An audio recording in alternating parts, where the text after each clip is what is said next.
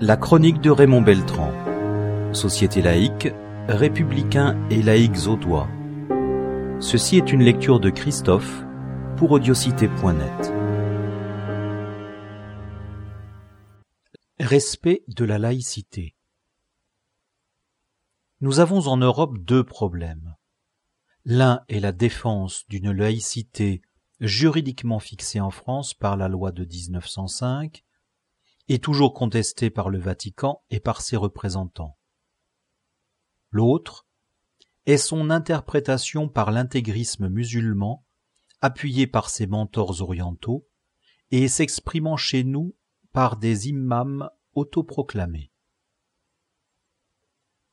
La provocation de la fille candidate à la succession de son père au Front national à propos de l'occupation de la rue pour des prières publiques paralysant la circulation, sans qu'il y ait de réaction ni des autorités, ni des élus, ni des journalistes, a été source d'une multitude de commentaires. Au-delà de la comparaison qui s'est voulue provocatrice, il y a le fait qu'elle a souligné la complaisance des pouvoirs publics, tant la crainte de relever de l'islamophobie paralyse les réactions qui auraient dû exister depuis longtemps. Les manifestations religieuses sur la voie publique doivent être autorisées et ne pas être contraires à l'ordre public. Or, elles n'ont pas été autorisées et elles gênent la circulation. Elles sont de fait une prise du domaine public pour des extériorisations religieuses qui s'imposent périodiquement, une fois par semaine, au voisinage. Certains remarquent avec raison que l'on n'avait pas besoin du Front national pour savoir et pour réagir, mais on ne l'a pas fait. Se plaindre maintenant que la famille Le Pen a su en tirer bénéfice et que cela leur a permis de se manifester en héros de la laïcité, c'est arrivé bien tard sur ce terrain. N'aurait-il pas fallu le dénoncer depuis longtemps et ne serait-on pas coupable de laxisme pour ne pas l'avoir dit avant eux? Car les accommodements et l'usage laxiste de la bienveillance religieuse sont tellement devenus courants que personne ne trouve anormal les arrangements avec la loi de 1905 et les financements parallèles prétendument culturel de lieux de culte. Cela fait sourire les élus locaux qui se disent laïcs, mais qui sont complaisants avec les détournements de l'article 2 de la loi de 1905, qui refuse la prise en charge des cultes par de l'argent public. À force d'accommodement et de finasserie, on a fini par banaliser le non-respect de la laïcité de l'État et l'on a sapé les fondements de la séparation des Églises et de l'État. Car à gauche comme à droite, on court après les votes entre guillemets communautaires des croyants et des sympathisants religieux de l'une ou l'autre confession. Il y a peu, on a assisté au spectacle navrant d'un président de la République française assistant seul à un office à Saint-Pierre de Rome, faisant des signes de croix embrouillés et approximatifs, tandis que les journaux espagnols et italiens faisaient les gorges chaudes sur le refus que le Vatican aurait opposé à la présence de l'épouse du président à cette rencontre avec le pape.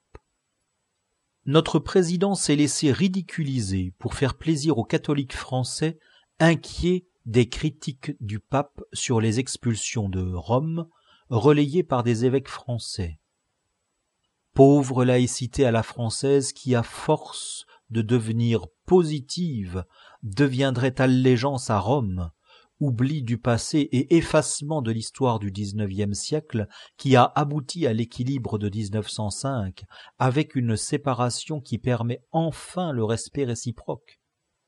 Une séparation souvent oubliée dans les faits. La entre guillemets première religion de France, bénéficie encore et toujours de tolérance et d'oubli de l'article 2. La laïcité n'est invoquée que quand cela arrange. Elle est déclinée à partir de définitions de complaisance dont on tire logiquement les conséquences que l'on souhaite. J'en ai fait un combat de définir la laïcité à partir de la loi de 1905 pour bien séparer ce qui est sa définition et ce qui ne sont que les conséquences logiques de cette définition qui exige la neutralité des institutions officielles et des personnes qui y exercent. Il suffit de revenir à mon site www.républicain-laïque-audois.org pour en trouver maint témoignage. Mais les accommodements ne se font pas seulement avec Rome et les représentants du Vatican. Car, sous prétexte d'islamophobie, la gauche préfère se taire et laisser dénoncer par la droite seule les excès islamistes. Prudence qui devient couardise à la fin. On ne pourrait, selon certains, s'opposer à des usages provocateurs sans devenir des sectaires sympathisants de la droite extrême. Ainsi, Marine Le Pen vint, et l'on s'est montré extrêmement choqué de son audace. Au-delà de son dérapage verbal volontaire et inadéquat sur l'occupation nazie, on s'offusque de son habileté à récupérer le sentiment de rejet de cette emprise ostentatoire sur le domaine public par des musulmans en prière. On lui refuse la qualité laïque en fonction de son environnement politique. On ne veut retenir que son opposition aux immigrés, qui se cacherait sous son rappel de la laïcité. Mais qu'avons-nous fait avant pour dénoncer nous-mêmes cette occupation de la rue? Des enseignants français se font interpeller au collège par leurs élèves de confession musulmane pour contester l'opportunité de dire tel ou tel aspect de l'histoire qui ne leur convient pas. Contestation religieuse partisane qui tend à n'accepter que ce qui est conforme au dogme. Ces jours-ci vient de se produire au sud de l'Espagne un cas typique de cette contestation. Un professeur d'histoire et géographie a fait une allusion au froid régnant en disant que cela favorisait le séchage des jambons. On sait que c'est une tradition alimentaire en Serrano ou en Ibérique dans la région. Un élève a dit cela à ses parents qui ont demandé des sanctions disciplinaires et qui ont porté plainte devant la justice pour atteinte aux convictions des musulmans. Au-delà du ridicule, ces demandes de censure, ces exigences de plier l'enseignement devant les religions, majoritaires ou minoritaires, contreviennent à la neutralité de l'école qu'on voudrait rendre conforme aux contraintes religieuses. À quand la demande d'interdiction des charcuteries dans les rues parce que le jambon ou le porc serait exposé à la vue de musulmans et qu'ils ne pourraient pas souffrir cette vue qui offenserait leur religion? À l'Érida, un imam a créé une police qui se charge d'admonester leurs coreligionnaires supposés qui ne sont pas assez respectueux des prescriptions alimentaires ou vestimentaires auxquelles il voudrait les soumettre. Comment peut-on apprendre à exercer son libre arbitre et à développer un esprit critique si l'on refuse la diversité des opinions et des confessions et si l'on veut censurer même les expressions courantes du langage qui n'ont rien à voir ni avec l'insulte ni avec le prosélytisme? Savoir que l'on sèche les jambons en Espagne peut-il être assimilé à une atteinte à la religion musulmane? Un musulman doit-il l'ignorer? À travers ces exemples actuels de provocation, s'ajoutant à tant d'autres, je voudrais souligner combien ces exigences de minorités intégristes envers les sociétés d'accueil finissent par provoquer des rejets. Ils sont injustes dans leur globalité, mais aucune société n'admettra que ceux qui viennent de dehors dictent leurs lois aux autres. La gauche, qui se veut respectueuse des droits humanitaires, et dans son rôle quand elle veille à ce qu'il bénéficie à ceux qui ont choisi de vivre parmi nous. Mais elle ne sert pas leur cause en s'inclinant devant les dictats religieux des exaltés qui veulent les imposer à toute la société.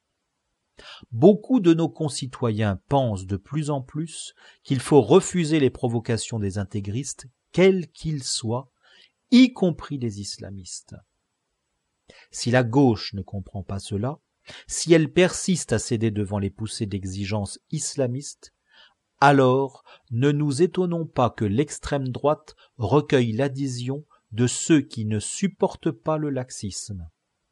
Rien ne sert d'accuser ces citoyens de céder aux sirènes de l'extrémisme politique, quand on a fait tout pour cela en se confortant d'un angélisme aveugle devant des réalités qu'on a voulu ignorer. Mieux vaudrait que la gauche comme la droite s'en tiennent à un discours laïque, authentique, sans laxisme ni compromission. Alors la laïcité avancera sans avoir besoin des extrêmes politiques qui veulent la manipuler. Il faut commencer par un meilleur respect de la laïcité par les autorités et par les élus dans leurs agissements quotidiens. Raymond Beltran, le 23 décembre 2010.